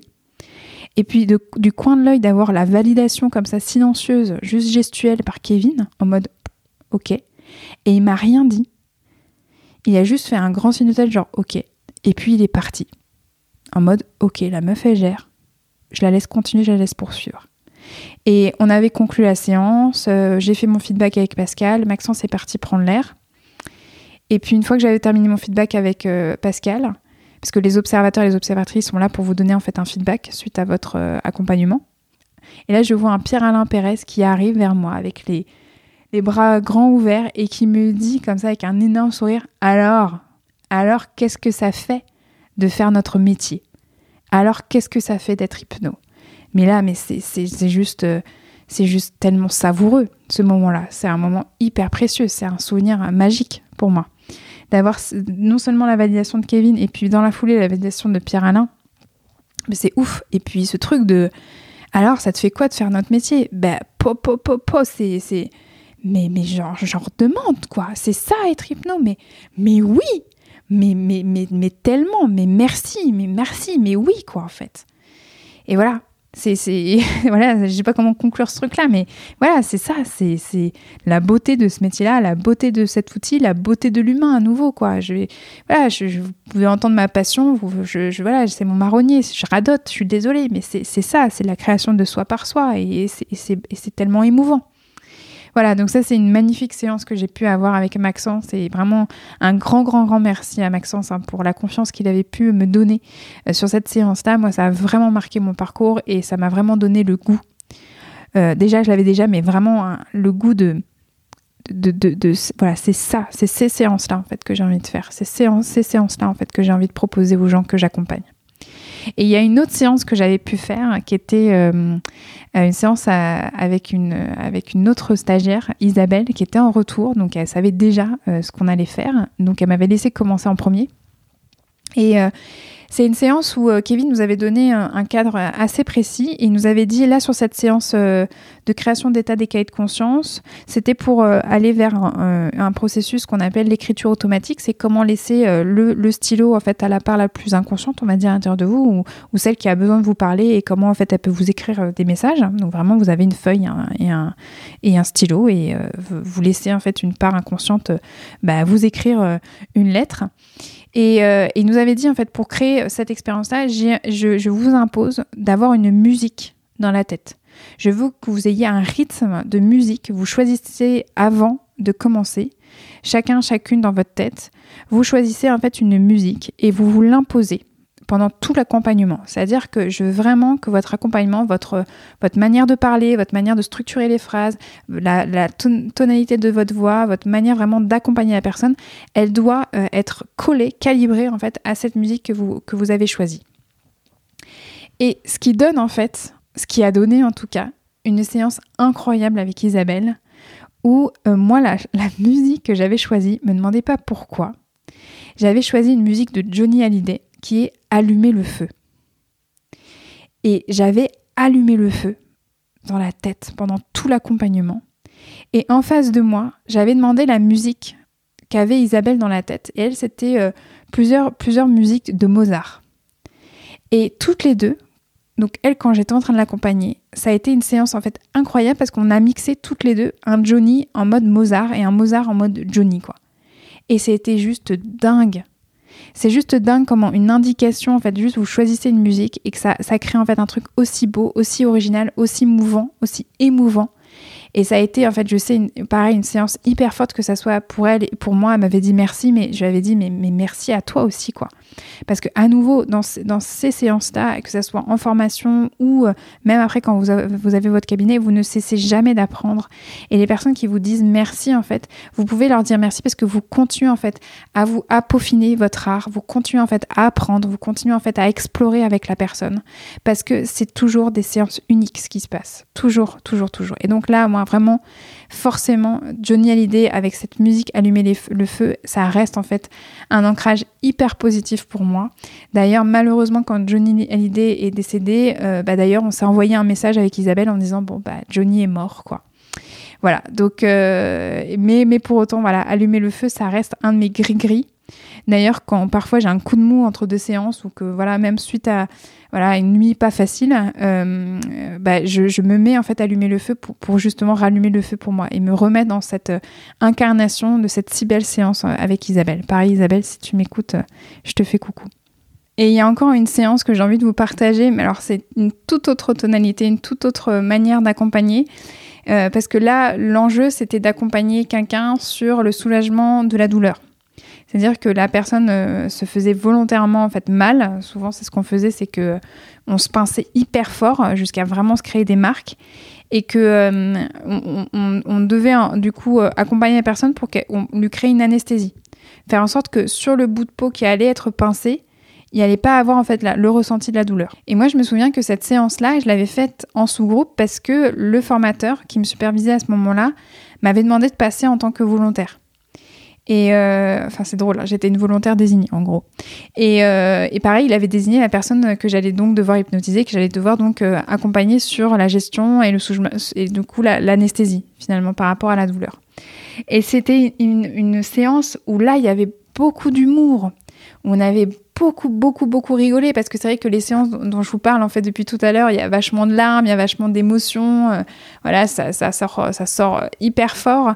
Mais sachez en fait que, l'humour, le fait de rire, c'est extrêmement thérapeutique et, et ça fait partie en fait d'une manière aussi d'accompagner les personnes par le rire, par la complicité, par l'alliance justement, par la synchro. Euh, et que souvent d'ailleurs l'humour permet en fait d'accélérer euh, pas mal de choses par rapport à tout ça. Euh, et, donc là, on avait vraiment, vraiment beaucoup ri. Et, euh, je me rappelle que donc l'anesthésie que j'avais euh, dû créer, en fait, bah, co-créer bien sûr avec la personne accompagnée, c'était une, c'était une anesthésie qui était, qui allait chercher du froid, mais un froid, voilà, du, du, congélateur et plus précisément d'une bouteille de vodka sortie en fait du congélateur. Euh, et euh, du coup avec des glaçons et puis un verre. Et puis à un moment donné, donc je lui ai fait tenir le verre et puis hop, d'un coup je lui ai dit allez santé. Et puis je lui avais versé en fait le verre sur sur euh, niveau de sa main et je l'avais pincé et là aucune douleur, rien du tout.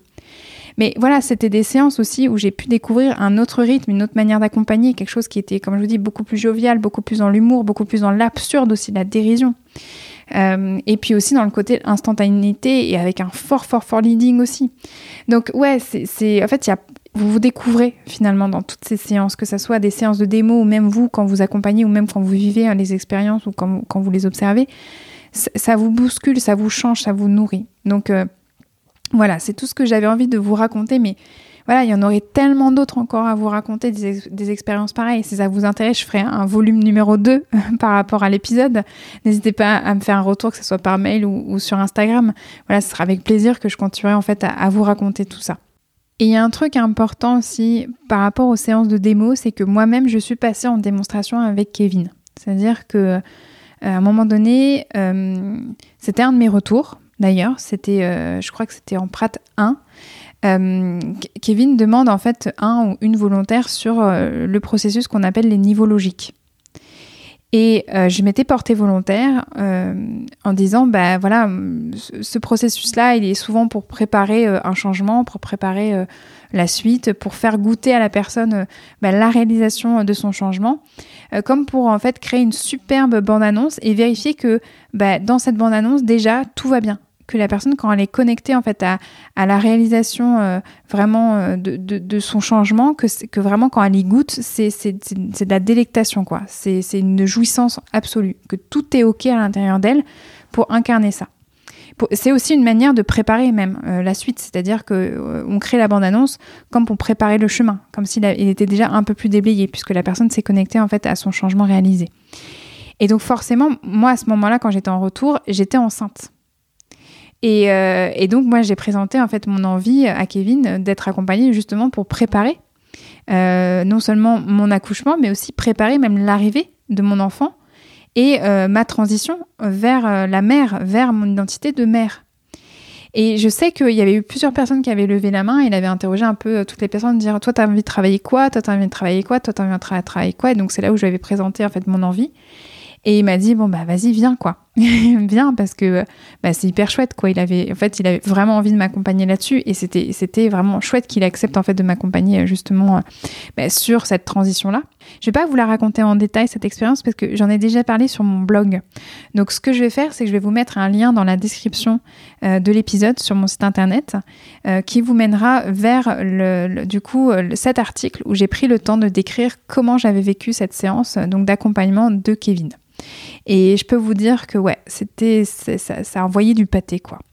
Et puis bien sûr, je pourrais pas parler de la formation, de comment je l'ai vécu sans parler vraiment plus spécifiquement des formateurs, même si je les ai évoqués en fait euh, par-ci par-là. Mais je me rappellerai toujours par exemple d'Emmanuel Sardou qui m'a vraiment marqué et qui, euh, qui m'a dit à un moment donné euh, bah, tu as le droit de mettre le feu parce qu'elle savait que j'avais utilisé allumer le feu pour accompagner Isabelle. Et elle m'avait dit mais vas-y en fait, vas-y fonce quoi. Et euh, puis elle est liée aussi, Emmanuel, à un autre souvenir de séance, où là c'est un souvenir pas cool, je dois dire, c'est vraiment un, même pas cool du tout. C'est une séance où j'étais accompagnée, et euh, c'était une séance où justement on était sur de la purge émotionnelle. Et euh, sur, la fameuse en fait séance où je, vous dis en fait ce, cet expecto patronum, euh, voilà. Et en fait c'était une séance où euh, la personne qui m'accompagnait, voilà, c'était pas foufou quoi. Et, et, et donc j'étais en grosse grosse grosse grosse grosse peur vraiment. Je crois que bah, forcément hein, c'est le travail sur une des plus grandes peurs de votre vie. Donc moi j'étais complètement connectée à cette peur là. Ça allait pas du tout. J'étais en train de pleurer, mais vraiment ça ça ça j'étais à deux doigts du février quoi. Et Emmanuelle s'est mise en fait, paf, à mon niveau. Elle m'a pris la main, elle m'a dit de rouvrir les yeux, elle a planté en fait ses yeux dans, dans, les miens, et puis elle m'a dit, vraiment avec une voix mais parfaite, elle m'a dit, Elsa, il y a toujours, toujours une respiration dans une émotion, trouve-la. Mais ça, oh, bah, ça m'a permis en fait de traverser mon émotion, de me remettre en sécurité avec justement euh, ces dernières et aussi de commencer déjà un peu plus à, respirer par rapport à même à ma grosse grosse peur. Alors, elle est toujours là, hein. spoiler alerte. D'ailleurs, j'ai super peur maintenant de la travailler. Mais en tout cas, à ce moment-là, juste un accompagnement en trois secondes parfait de la part d'Emmanuel Sardou. Et cette phrase-là, pour les personnes qui m'ont déjà eu en séance, vous savez que je vous la dis tout le temps que votre émotion a le droit d'être là, que vous aussi vous avez le droit d'être là. Et ce qui va vous permettre d'être ensemble, c'est votre respiration. Et qu'il y a toujours une respiration dans une émotion. Et je vous demande de la trouver. Donc merci Emmanuel pour cette magnifique phrase. Il y a aussi, bien sûr, je vous ai évoqué euh, bah, Pierre-Alain Pérez. Euh, Pierre-Alain Pérez, moi je l'ai rencontré euh, dans mon premier technicien 2 et je peux vous dire qu'au début, ça n'a pas du tout été le coup de foudre. Surtout qu'il m'avait. Euh, je sais pas pourquoi, j'étais dans son sous-groupe à lui. Et donc, je l'avais non seulement en tant que formateur principal, mais en plus, je le retrouvais en sous-groupe. Et au début, c'était une tannée, c'était horrible, je le détestais. Vraiment, en fait, c'était. c'était euh, je le trouvais hyper dur, je le trouvais. Euh, trop intense pour moi, j'étais pas prête quoi. C'est moi hypersensible, quelqu'un qui prend pas des pincettes, qui, qui, peut se montrer en fait hyper taquin et puis d'un coup euh, euh, hyper dur et puis euh, de à un moment donné hyper tendre. Enfin, j'arrivais pas à me retrouver au début quoi. Et, et puis au fur et à mesure, bah, on s'est apprivoisé, surtout moi, je l'ai apprivoisé. Et puis j'ai vu en fait un être humain extraordinaire. Et ça reste pour moi l'un des formateurs et, l'un des hypnos les, plus puissants, vraiment les plus puissants que je connaisse quoi. Mais voilà, au tout début, ben, je l'ai tellement détesté. Mais après, voilà, moi, il me reste tous ces yalla, voilà, où euh, il dit allez-y, c'est bon, maintenant c'est à vous, quoi. Euh, et puis euh, même voilà, il y a un autre moment quand même pas très confortable où je me rappelle, je m'étais plantée sur une séance quand j'accompagnais quelqu'un. J'avais fait à peine des phénomènes hypnotiques, j'avais fait à peine de, de, l'hypnose parce que je sais pas, je crois que j'étais toute coincée à ce moment-là. J'arrivais plus, euh, soit plus d'énergie ou soit trop, soit trop pété de trou. Je sais pas ce qui s'était passé pour moi.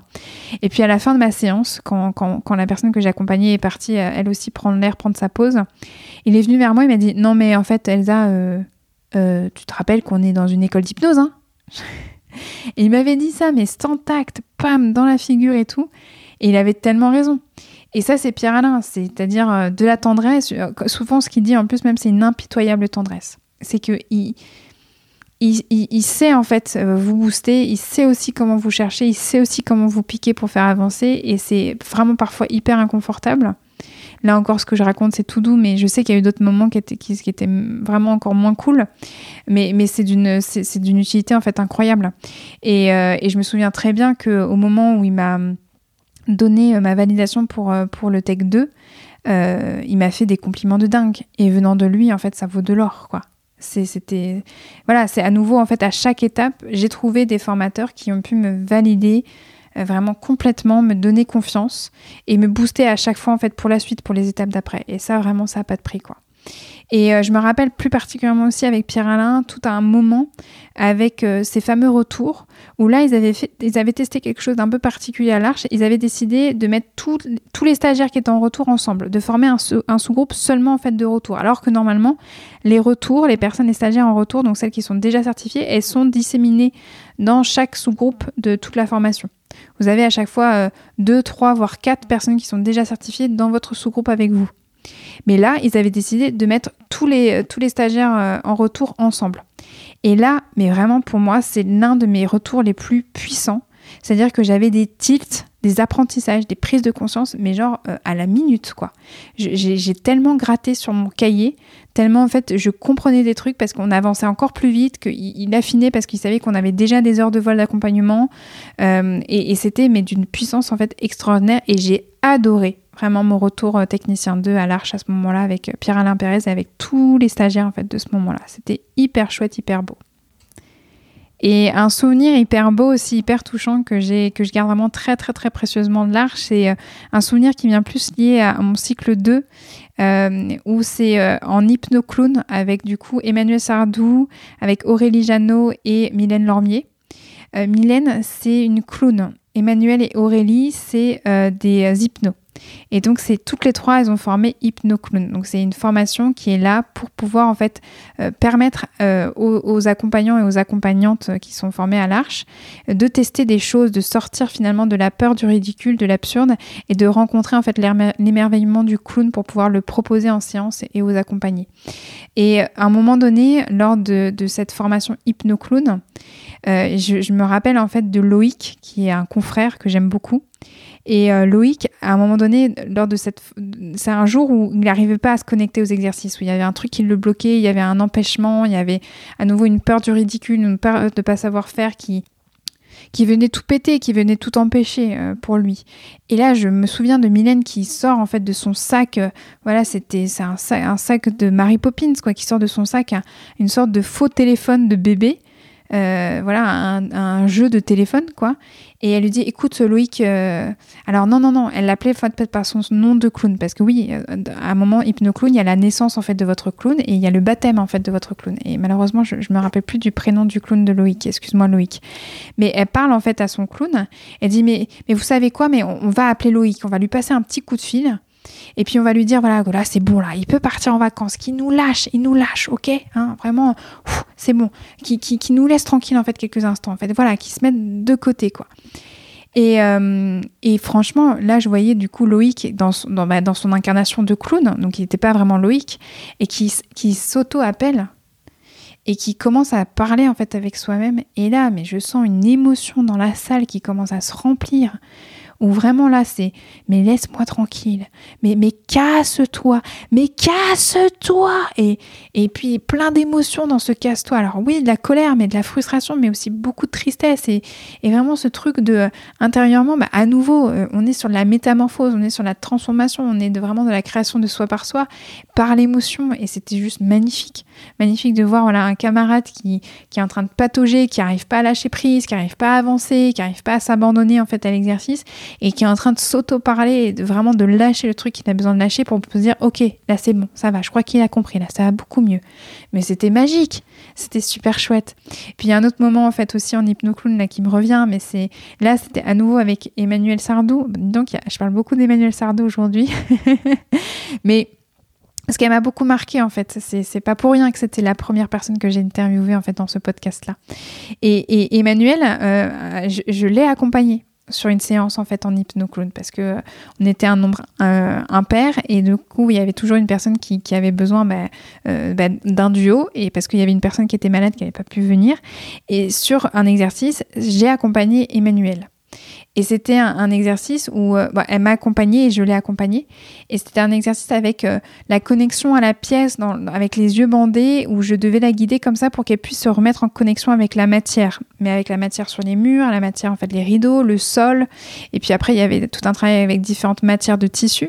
Et tout ça, ça racontait des histoires. Et cette séance, elle a été hyper émouvante. Elle était pleine de créativité, pleine d'émotions, pleine, pleine de beauté aussi, tout simplement. Ah là là, je sais que je radote, mais ouais, qu'est-ce que vous voulez? C'est beau tout ça. Voilà, je suis une passionnée de la beauté, je suis une passionnée de l'humain. Eh ben oui. Et il y a un souvenir aussi qui appartient au cycle 2, c'est en hypnose conversationnelle où là vraiment on apprend en fait à faire bouger la personne sans partir sur l'hypnose formelle, ou en tout cas pas tout de suite. C'est-à-dire que l'hypnose conversationnelle est là pour préparer le terrain, vraiment euh, rendre le terrain le plus fertile pour l'hypnose plus formelle, où là on va travailler avec les, processus inconscients sur euh, un format beaucoup plus, on va dire, protocolaire, avec des processus, une ritualisation en fait du changement. Donc l'hypnose conversationnelle prépare ça. Et, donc, c'est Jean Dupré qui anime cette formation. Et je sais qu'à un moment donné, il m'avait pris en démo, mais comme à l'arrache, euh, pas le moment où on monte sur le tabouret et on accompagne. Il m'avait sollicité parce que j'étais juste devant lui et je lui ai dit, OK, là, en ce moment, tu travailles sur quoi? Et je lui avais dit, euh, bah, je travaille sur le fait que j'arrive pas à pardonner. Que quand tu me blesses, à un moment donné, bah, c'est fini, quoi. Il n'y a plus jamais de retour en arrière. Et puis, là, il commence à me demander, mais en quoi c'est un problème pour toi? Et donc, je lui fais un peu tout le truc, tout ça. Et puis, en quelques phrases, il me regarde vraiment avec une manière vraiment où, là il me regarde vraiment et il commence à me raconter une super jolie histoire sur la facette de moi qui n'arrive pas à pardonner, qui, ne peut pas pardonner, qui n'arrive pas à lâcher le pardon. Et là en moi je sens pareil, un truc qui, qui, qui, qui bouge, qui se sent touché, qui se sent ému. Et depuis, je pourrais pas vous dire en fait ce qu'il m'a dit. Je me rappelle plus du contenu, du contenu en fait de, de ce qui m'a été transmis à ce moment-là. Mais depuis, mais je me lâche la grappe par rapport à ça. C'est-à-dire que parfois, oui, ça reste compliqué parce que j'arrive pas à pardonner. Mais le côté, en fait, où euh, ça vient me bouffer, où je trouve ça extrêmement limitant, tout ça, il y a comme un truc qui a fait la paix avec ça. Et forcément, du coup, ça fait cette facette de moi qui n'arrive pas, vraiment pas du tout à pardonner, elle s'est comme calmée. Elle est beaucoup moins intense. Et bizarrement, depuis, j'ai commencé à réussir à pardonner j'ai commencé à réussir à passer à autre chose. Et donc là, j'ai touché en fait à une autre hypnose que je ne connaissais pas du tout, qui était une hypnose en fait hyper rapide, une hypnose hyper touchante, mais qui va en fait chercher le changement dans quelque chose qui, oui, ça passe encore par l'émotion, mais ça passe par le fait déjà de changer de regard, de commencer voilà, à bouger les croyances. Toujours, on revient à ça. Hein. Euh, si vous écoutez l'interview en fait avec Anaïs Forbin, elle en parle très très bien. C'est l'idée en fait de comment tu peux remettre du mouvement sur l'histoire que tu te racontes sur ton problème. C'est comment tu peux commencer à changer les croyances que tu crois avoir, que tu penses avoir, ou que tu as tout simplement, ou que tu avais sur ta problématique. Donc voilà, ça vraiment, c'est un souvenir aussi extrêmement fort pour moi en fait. Et ça, c'est plus lié donc à l'hypnose conversationnelle, à cette formation avec Jean Dupré. Et donc pour conclure, je ne peux pas en fait euh, euh, ne pas vous parler de deux moments hyper forts aussi. C'est le moment où j'ai reçu mes, deux étoiles. Euh, donc par Sana Temsamani et par Jean Dupré justement. les étoiles, c'est quoi? Les étoiles, c'est bon, ça, c'est mon petit nom à moi, ce que je donne en fait à ce qui est désigné comme les invitations pour l'atelier à l'Arche. C'est-à-dire que l'atelier, c'est une sorte de module de formation, de module d'expérimentation qui est réservé quelque part, euh, bon, je vais le dire comme ça, à la crème de la crème des hypnos formés en fait à l'Arche. Ou en tout cas, euh, voilà, à des personnes qui euh, ont une certaine manière d'accompagner, une certaine personnalité, qui sont arrivées à une forme d'aboutissement au bout de leur formation et que bah, on a envie de retrouver pour peut-être expérimenter, tester des choses. Et voilà, c'est une dizaine de jours, je crois voilà, c'est un atelier parce qu'on est là pour expérimenter.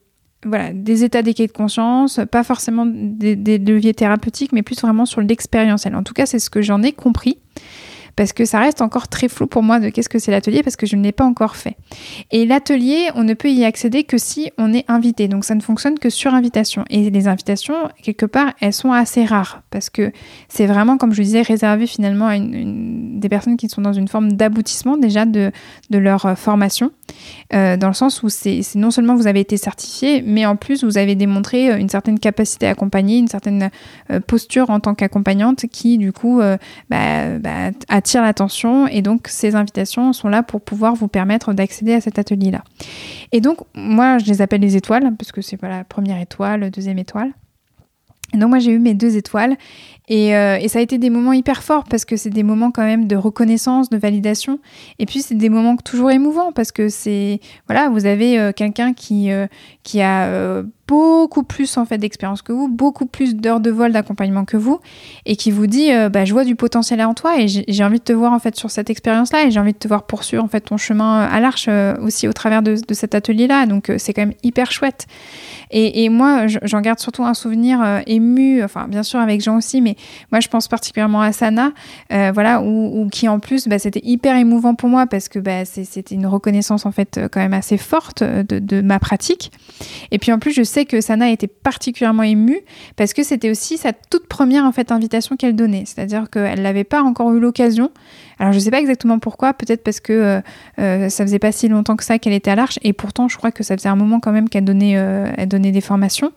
Mais en tout cas voilà, j'étais la première personne en fait qu'elle invitait et je sentais en fait toute l'émotion qu'elle avait en fait pour toute cette première fois quoi. Et, c'est un souvenir hyper touchant. Et voilà, je sais qu'on a pleuré toutes les deux, on s'est fait un gros câlin et en plus c'est un moment extrêmement précieux pour moi parce que c'est là où Sana en fait m'a m'a validé en me disant tu as une âme d'accompagnante pour moi. Et c'est d'ailleurs pour ça hein, que l'épisode où elle intervient sur accompagnante euh, bah, s'appelle euh, qu'est-ce que c'est en fait une âme d'accompagnante quoi. C'est voilà c'est bah, c'est, c'est, elle incarne ça aussi, Sana, dans son accompagnement. Elle a, une âme d'accompagnante. Et là, elle me disait, bah ouais, en fait, je me vois en toi, quoi. Je vois une âme d'accompagnante en toi. Et c'était hyper fort. Et d'ailleurs, ce podcast-là, s'il s'appelle Accompagnante, c'est pas pour rien. C'est, parce que Sana m'a beaucoup ému, m'a beaucoup touché, en fait, sur ce moment-là. Et voilà. Donc, Sana, si tu m'entends, euh, voilà, ben je, te fais un bisou. là, là, dis donc, euh, dans ce podcast, il y a énormément de dédicaces, hein, il y a énormément de coucou, mais c'est, normal, c'est évident, et c'est, je crois que ça va être le mot de conclusion, euh, c'est que euh, bah, l'Arche, vous rencontrez, vous vous rencontrez vous, mais vous rencontrez des, personnes formidables, vous rencontrez des humains incroyables qui sont en train de, travailler en fait sur eux-mêmes, d'apprendre à mieux se connaître, à mieux vivre déjà avec eux-mêmes et à mieux vivre avec les autres, et aussi ils sont en train d'apprendre à aider les, personnes à mieux vivre aussi dans ce monde, à être dans un contact qui est beaucoup plus euh, positif, beaucoup plus cohérent, beaucoup plus sain euh, avec eux-mêmes et avec les autres. Donc ouais, vous rencontrez des gens qui sont qui sont incroyables, que ce soit du côté des formateurs ou même des, des, des personnes stagiaires. Moi, je sais que j'ai j'ai créé des superbes amitiés qui me, qui me suivent encore maintenant, euh, vraiment, euh, et qui sont vraiment des très, très, très, très belles rencontres. Donc voilà, c'est magnifique. C'est vous vous rencontrez vous et puis vous rencontrez aussi des, des magnifiques personnes. J'ai encore plein de choses à vous dire peut-être même un, peu plus euh, des choses ciblées sur peut-être des points euh, un peu plus douloureux, un peu plus inconfortables, euh, sans parler de pires souvenirs. Mais voilà, il y en a des moments en fait plus teintés de ça. mais voilà, je pense que là, ça fait un petit moment déjà que je parle. peut-être si ça vous intéresse, comme je disais, je peux faire un volume 2, donc n'hésitez pas à me solliciter, à me, à me, faire un coucou pour me dire ouais, ouais, vas-y, fais un volume 2.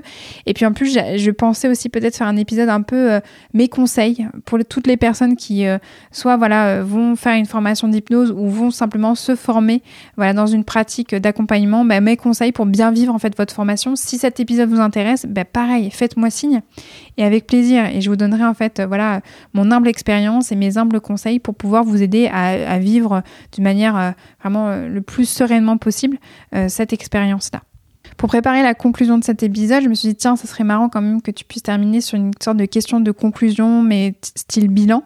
C'est-à-dire, bah, Elsa, euh, qu'est-ce que ça a changé pour toi par rapport à toi, par rapport aux autres, le fait de t'être formée à l'hypnose, le fait de t'être formée à l'arche, d'avoir vécu tout ça ben, J'ai envie de vous dire, mais absolument tout.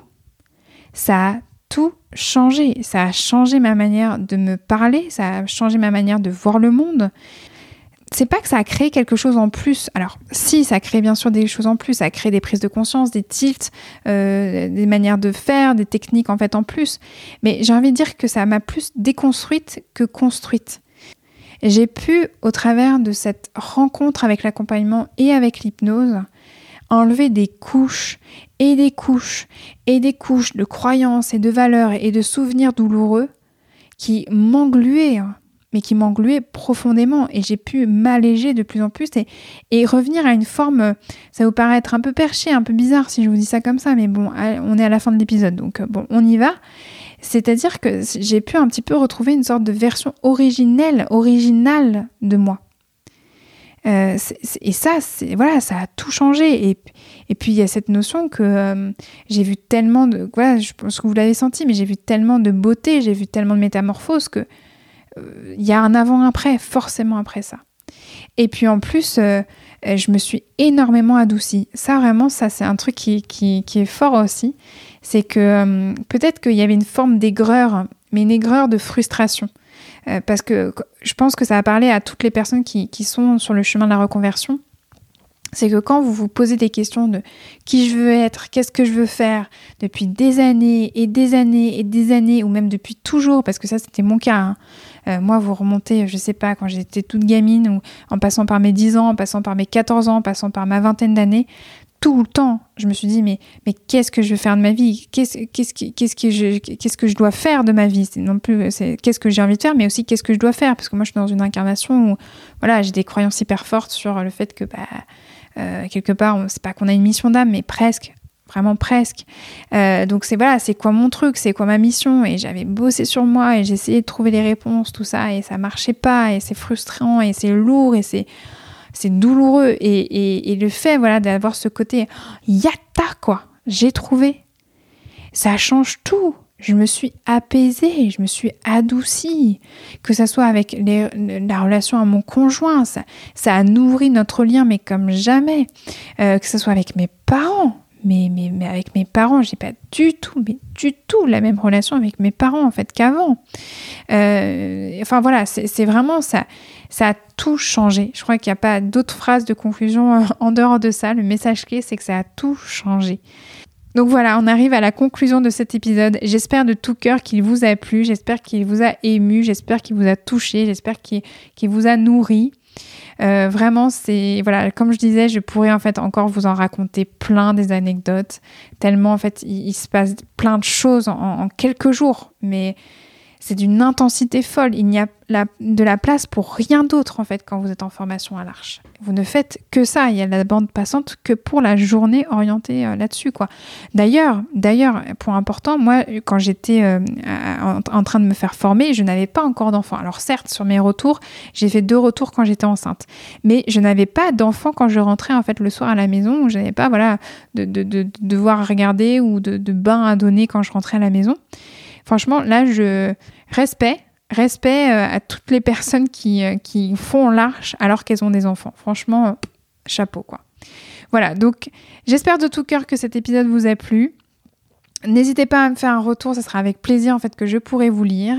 Et surtout, voilà, si le cœur vous en dit, n'hésitez pas à m'envoyer donc un mail à hypnose@ezacouté.com ou un message vocal ou un message écrit sur mon compte Instagram @echypnose pour me partager vos anecdotes à vous, vos histoires à vous, alors que ça soit en fait lors de votre formation en hypnose ou pas du tout, une toute autre technique d'accompagnement, ça m'intéresse de savoir comment vous vous avez vécu en fait justement euh, euh, votre formation à vous et quelles sont les jolies histoires ou peut-être les moins jolies histoires, en tout cas les grands titres, les grands apprentissages, les grandes émotions que vous avez ressenties à ce moment-là. Vraiment, ça serait super chouette de, de vous écouter là-dessus, vraiment au plaisir de vous entendre. Je vous souhaite en tout cas une très très belle continuation et on se retrouve dans 15 jours pour un nouvel épisode. Vous pouvez retrouver toutes les notes de cet épisode ainsi que tous les épisodes d'accompagnante sur mon site internet elsacouteiller.com. Si cet épisode vous a plu, vous pouvez mettre des paillettes dans mon cœur et des étoiles dans mes yeux en notant, en commentant et en partageant le podcast autour de vous. On se retrouve dans 15 jours pour un nouvel épisode. En attendant, vous pouvez me suivre dans ma vie d'hypnose sur mon compte Instagram, at echypnose. À très vite.